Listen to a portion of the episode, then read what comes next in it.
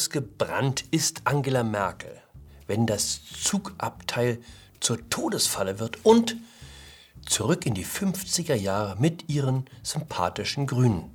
Hallo und herzlich willkommen zu einer neuen Folge von 9 Minuten Netto. Mein Name ist Jan Fleischhauer, ich bin Kolumnist beim Fokus und wir schauen hier gemeinsam auf die Lage in Deutschland.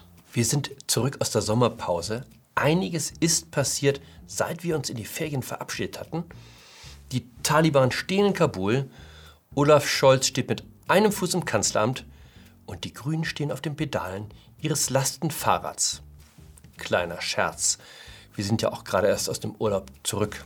Vorschlag. Vielleicht sollten wir über eine Begrenzung der Amtszeit des Bundeskanzlers bzw. der Bundeskanzlerin nachdenken.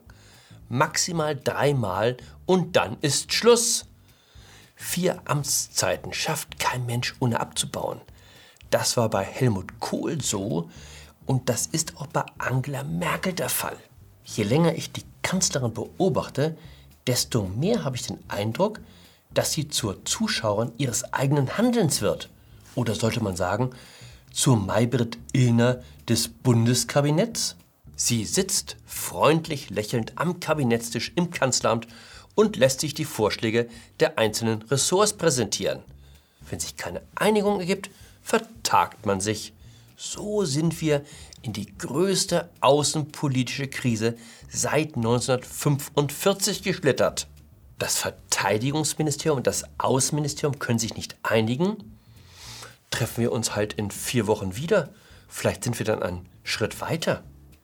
Dumm nur, wenn der Taliban dann den ganzen Zeitplan über den Haufen wirft, weil er nicht wie vorgesehen im November in Kabul steht, sondern schon im August. Das Leben als Kanzler ist mörderisch, muss man zu Entschuldigung sagen. Zu wenig Schlaf, kaum Sport, dafür zu viel Alkohol und ungesunde Ernährung. Als Kanzler sieht man Krisen kommen und gehen. Kein Wunder, dass da ein gewisser Gewöhnungseffekt eintritt. Gestern ist es die Finanzkrise, heute die Eurokrise, morgen die Corona-Krise, die man lösen muss. Das Bild zeigt Angela Merkel 24 Stunden nach dem Fall von Kabul am Ende eines Tages, an dem die westliche Welt rotierte, weil alle Evakuierungspläne mit einem Schlag über den Haufen geworfen waren. Botschaft des Abends, nicht nur die Afghanen hat es schwer, viele Politiker seien auch in Deutschland Angriffen und Drohungen ausgesetzt, erklärte die Kanzlerin im Kinosaal. Oder wie die Feministin sagen würde, Kabul ist überall. Das Land ringt mit der Delta-Variante, die Infektionszahlen steigen. Und was macht Deutschlands bedeutendster Gewerkschafter Klaus Weselski mit seiner Lokgewerkschaft? Sorgt pünktlich zur vierten Welle für überfüllte Zugabteile und Massenaufläufe am Bahnsteig. Das Virus als Waffe im Tarifkampf ist mal eine interessante Neuerung. Oder soll man sagen, die Wieselski-Variante?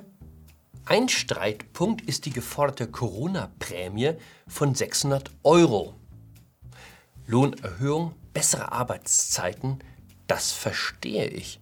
Aber eine Corona-Prämie? Ich mag ja etwas verpasst haben. Aber saßen die Lokführer nicht im vergangenen Jahr die meiste Zeit zu Hause, weil der Bahnverkehr weitgehend eingestellt war? Auch das Ansteckungsrisiko scheint mir bei einem Lokführer überschaubar. Wenn ich es richtig sehe, sitzt er die meiste Zeit vorne im Führerstand, also weit weg von den Passagieren. Wenn Sie mich fragen, wäre eher ein Corona-Abzug angebracht.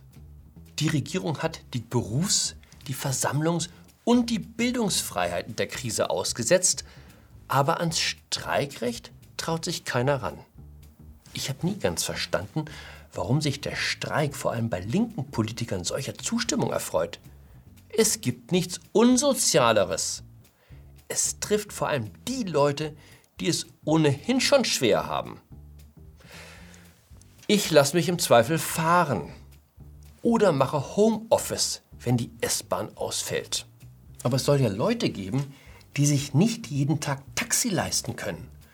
Und bei denen es der Arbeitgeber auch nicht akzeptiert, wenn sie einfach zu Hause bleiben. Der Wahlkampf ist in die Phase der Bestechung eingetreten. Olaf Scholz verspricht 12 Euro Mindestlohn, die Linkspartei 13 Euro plus höhere Renten, Team Todenhöfer Renten statt Raketen und die Grünen versprechen Lastenfahrräder. Eine Milliarde Euro wollen sie ausgeben, um Deutschland auf asiatische Verhältnisse umzustellen. Jeder sein eigener Rikscha-Fahrer. Das ist der grüne Traum vom neuen Deutschland. Ich bin dafür. Dieses Bild zeigt mich auf meinem dänischen Nihola im Herbst letzten Jahres, also lange bevor die Grünen ihr Subventionsprogramm auflegten. Ich lege Wert auf die Feststellung, dass ich mir mein Lastenfahrrad ohne grüne Beihilfe gekauft habe. Einfach, weil mir die Umwelt am Herzen liegt. Mein Motto, folge deinem Herzen, nicht dem Gelde. Ein Leser wies darauf hin, dass der Reifen platt sei. Ein anderer, dass der Elektromotor fehle. Hätte ich gern gehabt. Meine Frau hat ihn mir verboten. Mit Hinweis auf mein Alter. Das ist das lächerlichste Foto ever, schrieb dieser Leser, erkennbar kein grünen Freund. Wie tief kann man sinken, wie rückgratlos kann man werden. Hab mich natürlich geschmerzt. Ich mag die grüne Welt. Anders als viele meiner Kollegen habe ich auch nichts gegen die Rückkehr in die 50er Jahre. Das ist der aktuelle Wahlkampfspot der Grünen Partei. Lieder der Romantik, Priester im Collar, die Gesellschaft als Gemeinschaft, dazu unberührte Natur und Sport im Verein. Das traut man sich nicht mal mehr bei der CDU. Der einzige Mensch, der in dem Film erkennbar arbeitet, ist dunkelhäutig. Gut, den Teil hätte ich mir gekniffen. Eine Sache habe ich nicht ganz verstanden. Annalena Baerbock verspricht nicht nur dem Hipster sein Fahrrad, sondern auch dem Bauern seinen Bus. Jede Stunde muss ein Bus in jedes Dorf in unserem Lande fahren, erklärte sie diese Woche. Niemand soll sagen können, dass die Parteivorsitzende nur an die Menschen im Prenzlauer Berg denkt. Hat in der Grünen Wahlkampfzentrale mal jemand ausgerechnet, was das klimapolitisch bedeutet? Ein Bus pro Stunde pro Dorf?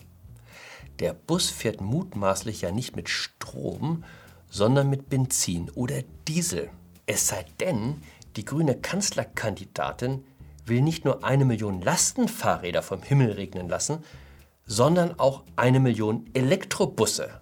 Und wenn Frau Baerbock denken sollte, dass alle auf dem Dorf das Auto stehen lassen, weil ja jede Stunde der Bus fährt, da sollte sie sich bei Zeiten auf eine Enttäuschung einstellen. Nicht nur die Dorfjugend liebt ihr Auto. Es ist auch verdammt praktisch, wenn man 20 Kilometer in die eine Richtung muss, um die Kinder zur Schule zu bringen, und dann 50 Kilometer in die andere, wo man arbeitet. Kleiner Tipp: einfach mal die eigene Parteiwelt verlassen. Man macht ganz erstaunliche Entdeckungen und Erfahrungen, wenn man sich vor die Tür traut. In dem Sinne, bleiben Sie neugierig, bleiben Sie sozial, bleiben Sie mir gewogen. Ihr Jan Fleischhauer.